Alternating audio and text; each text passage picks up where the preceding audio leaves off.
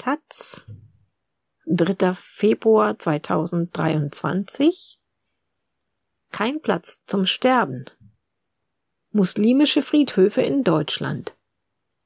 Ein Artikel von Sabina Zollner. Es ist still am Landschaftsfriedhof Gatow in Berlin-Spandau. Nur das Rauschen der Landstraße ist zu vernehmen, als der Imam mit dem Totengebet beginnt. Vor ihm ist ein kleiner Sarg zu sehen. Dahinter etwa 200 Menschen aufgeteilt in sechs Reihen. Die Männer stehen vorne, die Frauen hinten. Es ist eine große Traube Menschen, die hier einem verstorbenen Kind die letzte Ehre erweist.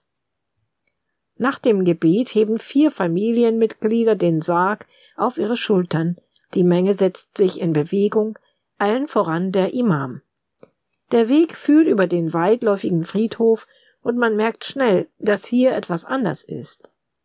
Die meisten Gräber sind nicht gerade ausgerichtet, sondern sie sind diagonal angelegt in Richtung Mekka.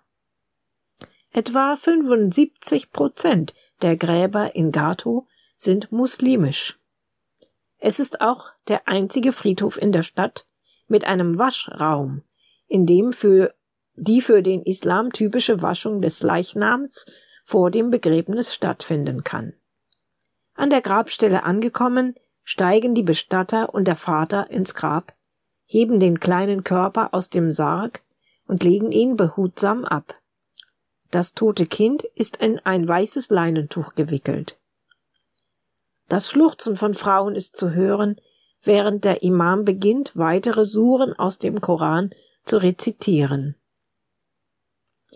Die Angehörigen beginnen, den daneben liegenden Sand in das Grab zu schaufeln. Der Friedhof sieht hier eher aus wie ein großes Ackerfeld, umrahmt von einem provisorischen Zaun. Kein Gehweg ist vorhanden. In der Mitte stehen ein Bauwagen und Bagger. Etwas lieblos wirkt das alles. Nur die rund fünfzig Gräber mit ihren bunten Blumen und Verzierungen bringen etwas Wärme ins Bild. Dass das Ganze etwas provisorisch wirkt, hat einen Grund. Immer mehr Musliminnen lassen ihre Angehörigen, Angehörigen in Deutschland begraben. Das hat verschiedene Gründe.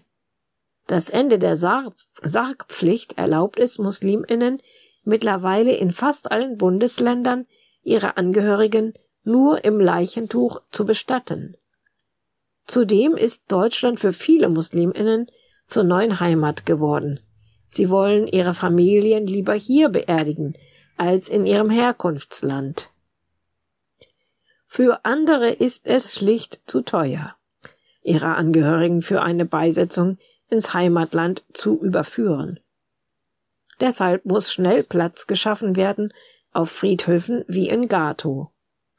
Doch in Berlin ist dieser Platz knapp. Wie im Rest von Deutschland gibt es dort keinen nutzbaren, ausschließlich muslimischen Friedhof. Musliminnen sind deshalb auf die städtischen Friedhöfe angewiesen. Die sind entweder in kommunaler oder in kirchlicher Trägerschaft. Von 220 Friedhöfen in Berlin gibt es nur sechs mit muslimischen Grabfeldern, die meisten sind voll belegt. Wir waren besorgt, überhaupt eine Grabstelle zu finden, erzählt Vater Mesut Attila bei einem Telefongespräch zwei Tage nach der Beerdigung. Zwölf Tage musste die Familie auf eine Zusage warten. Das ist ziemlich lang denn im Islam sollte die Beisetzung eigentlich so schnell wie möglich stattfinden, am besten innerhalb von 24 Stunden. Hinzu kommt, dass Gato ziemlich weit abgelegen ist. Der Friedhof liegt etwa 20 Kilometer nordwestlich vom Stadtzentrum. Für Familie Attila, die ganz im Süden der Stadt im Bezirk Tempelhof Schöneberg lebt, ist das eine Fahrzeit von einer Stunde. Wir hätten unsere Tochter lieber in der Stadt beigesetzt, sagt der 37-Jährige.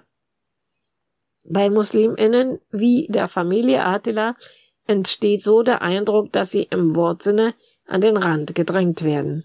Wir fühlen uns benachteiligt. Wir sind in der dritten und vierten Generation und wissen nicht sicher, wo wir unsere Verwandten beisetzen können.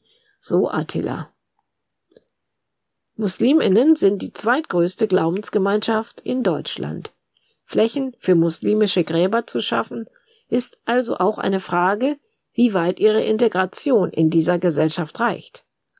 Im islamischen Glauben ist eine Feuerbestattung nicht erlaubt, anders als im Christentum. Da ist die Feuerbestattung seit 1964 eine Option.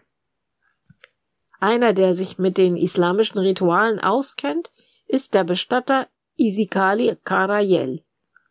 Der 49-Jährige verdient seinen Lebensunterhalt mit dem Tod. Gerade steht er auf dem hinteren Bereich des Landschaftsfriedhofs Gato.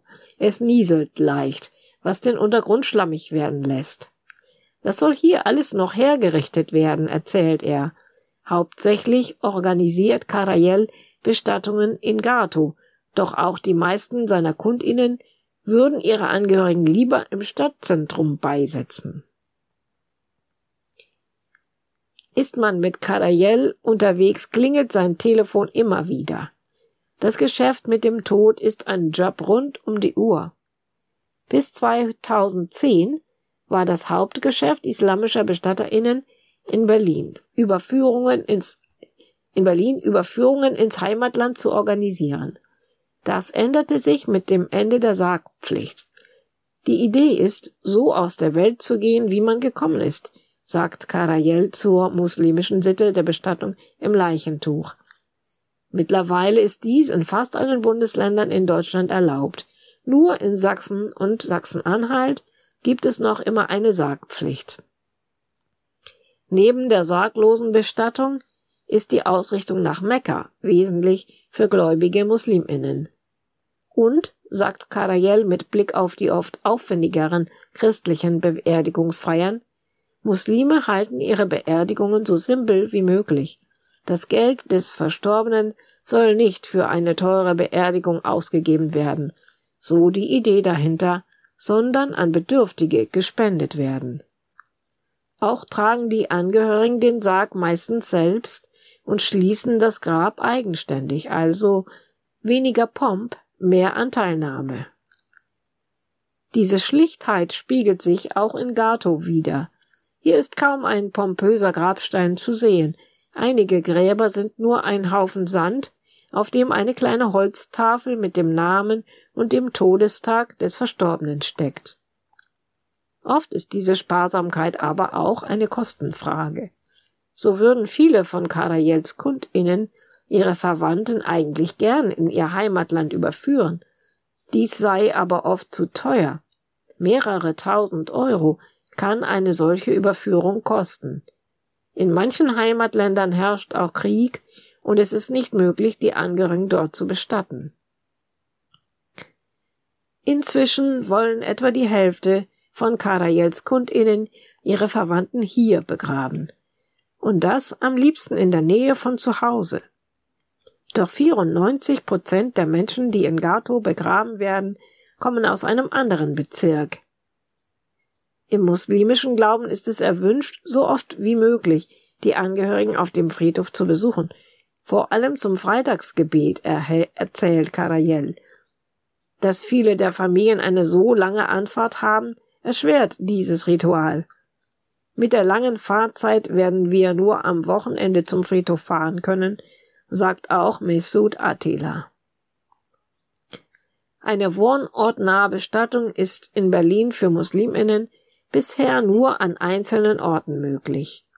Von den insgesamt 220 Friedhöfen gibt es nur sechs Friedhöfe mit muslimischen Grabfeldern. Fünf davon sind bereits vollständig belegt. Dazu gehört auch der muslimische Friedhof am Kolumbiadamm in Berlin-Neukölln. Nur auf dem Landschaftsfriedhof Gato sind derzeit Bestattungen möglich, und auch dort soll es bis Ende März voll sein. Laut Attila sind viele der muslimischen Community in der muslimischen Community besorgt, dass sie keinen Platz für ihre Angehörigen finden. Die Senatsverwaltung für Umwelt ist aber bemüht, Entwarnung zu geben. Ab Freitag stünden allein auf dem evangelischen Emmausfriedhof in Neukölln 500 muslimische Grabstellen zur Verfügung. Und im Mai sollen auch wieder Bestattungen in Gato möglich sein, auf einer neuen Fläche mit etwa 500 zusätzlichen Grabstellen. Auch in den Bezirken Pankow, Mitte, Steglitz, Steglitz-Zehlendorf und Tempelhof-Schöneberg sind Flächen für muslimische Grabstellen geplant. So sollen dieses Jahr laut Senatsumweltverwaltung insgesamt 2000 muslimische Grabstätten entstehen. Langfristig soll eine wohnortnahe Bestattung für alle möglich werden. Wann ist jedoch unklar. Die Pläne seien gut, sagt Karayel, aber warum erst jetzt? fragt sich der Bestatter. Seit 15 Jahren sage er, dass es auf jedem Friedhof in jenem, jedem Stadtteil einen Bereich für muslimische Grabstellen geben müsse. Aber erst jetzt kommt da was in die Gänge. Dass erst jetzt nach Lösungen gesucht wird, kann er nicht verstehen. Karayel hat das Gefühl, es sei vor allem ein Kommunikationsproblem mit den Friedhofsverwaltungen. Alleine aus Unwissen darüber, was bei einer islamischen Bestattung zu beachten ist, reagierten sie oft zögerlich. Sie fürchteten Arbeitsaufwand und Bürokratie. Manche Gemeinden weiß Karayel hätten auch Vorbehalte, weil die muslimischen Grabstellen nach Mekka ausgerichtet werden müssen, die christlichen aber nicht, und dann fürchten, dass das die Anlage der Gräber durcheinander bringt. Ich glaube, Aufklärung ist ganz wichtig. Wenn man die nicht hat, dann denken die Leute immer, oh Gott, oh Gott, eine muslimische Beisetzung, was passiert da? Anfang Februar die Shahidlik-Moschee in Berlin-Neukölln. Gerade endet das Freitagsgebet. Etwa 100 Menschen strömen aus den offenen Türen der Moschee. Der Himmel hinter den Minaretten hat sich in ein dunkles Grau verfärbt, bevor es prompt zu hageln anfängt. Vor der Moschee steht ein Lastwagen, auf dessen Tragfläche eine kleine Bühne aufgebaut ist. Davor haben sich etwa 60 Menschen zu einer Demonstration der Berliner Bürgerplattformen versammelt, einem Bündnis verschiedener Vereine und Initiativen, die sich zu verschiedenen Anliegen äußern und auch für mehr muslimische Grabflächen in Berlin streiten. Angesichts der vielen Menschen, die aus der Moschee kommen, wirkt das Interesse an der Kundgebung eher gering. Das liegt wohl auch am Wetter. Denn der Wind wird immer stärker und die ersten Regenschirme kapitulieren, bevor die Reden anfangen. Ein junger Mann namens Ahmed tritt als Vertreter der muslimischen Community auf die Bühne und erzählt, wie er mit sieben Jahren seinen kleinen Bruder verloren habe. Dieser sei in Gato begraben worden, viele Kilometer von seinem eigenen Wohnort in Neukölln entfernt. Man baut eine Distanz auf und es schmerzt mich bis heute, dass es diese Distanz gibt, sagt er. Auch die Berliner Grünen Abgeordnete Susanna Kahlefeld meldet sich auf der Kundgebung zu Wort. Sie setzt sich schon seit mehr als zehn Jahren für mehr muslimische Grabflächen ein. In einer Stadt wie Berlin ist Raum immer das Wertvollste, sagt sie. Man müsse sich überlegen, was man mit diesem Raum mache. Kahlefeld denkt dabei auch an das Stadtklima. Friedhöfe als Grünflächen, die die Hitze der Stadt, die die Stadt bei extremer Hitze kühlen. Für Kahlefeld hat das Thema muslimische Grabflächen noch eine ganz andere Dimension. Sie möchte die Friedhöfe als Grünflächen für den Klimaschutz erhalten, die Musliminnen sie für ihre Gräber nutzen. Eine Win-Win-Situation findet Kahlefeld. An diesem Nachmittag, Anfang Februar, sind es noch neun Tage bis zur Wahl des Berliner Abgeordnetenhauses. Quasi eine Landtagswahl, die Mitte Februar stattfand. Doch für Kahlefeld ist die Demonstration kein Wahlkampftermin. Es ist existenziell wichtig für die Familien. Aber man kann dadurch keinen Blumentopf gewinnen, sagt sie nach der Kundgebung bei einem Gespräch in einem nahegelegenen Café. Kahlefeld sagt auch, Es habe sich schon viel getan in puncto Friedhofspolitik, die eben auch Integrationspolitik sei. Es werde mehr auf die Bedürfnisse der muslimischen Community eingegangen. Das ist die zweite, dritte Generation nach den GastarbeiterInnen, die selbstbewusst auftreten und einfordern, was ihnen zusteht, sagt sie. Dass Friedhofsverwaltungen sich sträuben, muslimische Grabflächen zu schaffen, sieht sie anders als Karayel. Ich habe eher das Gefühl, dass sich die Vorurteile gelegt haben. Wie mehr muslimische Grabflächen geschaffen werden können, ist von Bundesland zu Bundesland unterschiedlich. Bei den landeseigenen Friedhöfen sind es die Kommunen bzw. in Berlin die Bezirksämter, die über die Verteilung von Flächen entscheiden. Bei den kirchlichen Friedhöfen sind es die Kirchengemeinden. In Berlin liegt etwas weniger als die Hälfte der Friedhöfe in kommunaler Hand, der Rest gehört konfessionellen Gemeinden. Diese dezentrale Form der Verteilung mag im Einzelnen Genehmigungen schneller voranbringen. Sie ist aber auch oft wenig transparent. Auch Bestatter Karayel sagt, ich sehe es skeptisch, dass alles so dezentral organisiert ist, sagt er. Mesut Attila, Vater des in Gato beerdigten Mädchens, wünscht sich in Berlin einen ausschließlich muslimischen Friedhof. Ich glaube, das wäre im Sinne aller Musliminnen. Ein Friedhof, der in Eigeninitiative mehr Grabflächen möglich machte, ist der neue Zwölf Apostelkirchhof in Berlin-Schöneberg. Hier wurden 2015 350 Grabstellen geschaffen. Der Friedhof ist relativ klein und länglich geformt. Rechts grenzt ein Schrottplatz an das Gelände, links eine Autobahn, die im Hintergrund rauscht. Es sind kaum Menschen zu sehen an diesem Februartag. Nur zwei Frauen mit Kopftuch laufen Richtung Ausgang. Es ist ein kleiner grüner Fleck am Stadtrand und ein Herzensprojekt für den Filmemacher und grünen Bezirksverordneten Bertram von Boxberg. Die muslimischen Grabflächen haben den Friedhof gerettet, erzählt von Boxberg bei einem Spaziergang über das Gelände. Weil immer mehr Christinnen die Begräbnisse ihrer Angehörigen als Feuerbestattung organisieren, geht den Friedhöfen eine Einnahmequelle verloren.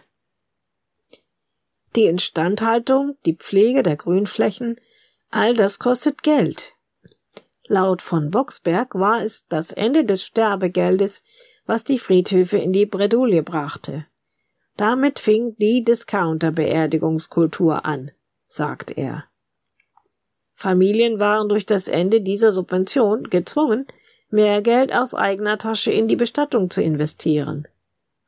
Doch für Musliminnen ist eine Feuerbestattung aus Glaubensgründen eben keine Option und also für die Gemeinden und Kommunen bzw. Bezirke eine Chance, die Pflege ihrer Friedhofsflächen zu finanzieren. Im muslimischen Glauben genießt das Grab ein Ewigkeitsrecht. Auf dem Schöneberger Friedhof können die Gräber immer wieder verlängert werden, bis zu 99 Jahren. Somit ist laut von Boxberg ein langfristiger wirtschaftlicher Betrieb gesichert. Der Friedhof macht dabei keine Gewinne. Sämtliche Bestattungsgebühren, die der Friedhof für Grabnutzungen erhebt, müssen auf 20 Jahre gerechnet werden. Das ist die gesetzliche Ruhezeit, sagt Box von Boxberg. Und wie funktioniert das nun genau, wenn ein christlicher Friedhof sich entschließt, auch muslimische Grabstellen auszuweisen? Ist die Umsetzung wirklich so kompliziert, wie manche Friedhofsverwaltungen vielleicht befürchten? Wir haben Apps genutzt, um rauszubekommen, wie die Ausrichtung nach Mekka funktioniert, erzählt von Boxberg. Bei muslimischen Gräbern sollte der Boden zudem so rein wie möglich sein, im besten Fall sollte niemand zuvor dort begraben worden sein.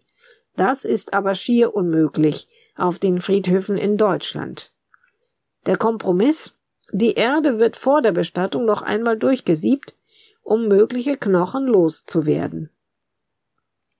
Der neue Zwölf-Apostel-Kirchhof konnte mit den muslimischen Gräbern am Leben erhalten werden. Der Friedhof ist ein Vorzeigeprojekt für den Rest der Stadt geworden. von Boxberg organisiert hier regelmäßig Veranstaltungen, bei denen Mitglieder aus der evangelischen Gemeinde mit der muslimischen Community zusammenkommen, um ihre gegenseitigen Bestattungsrituale kennenzulernen. Friedhöfe als Ort der Begegnung. Das wird zukünftig vielleicht auch in mehr Teilen der Stadt möglich sein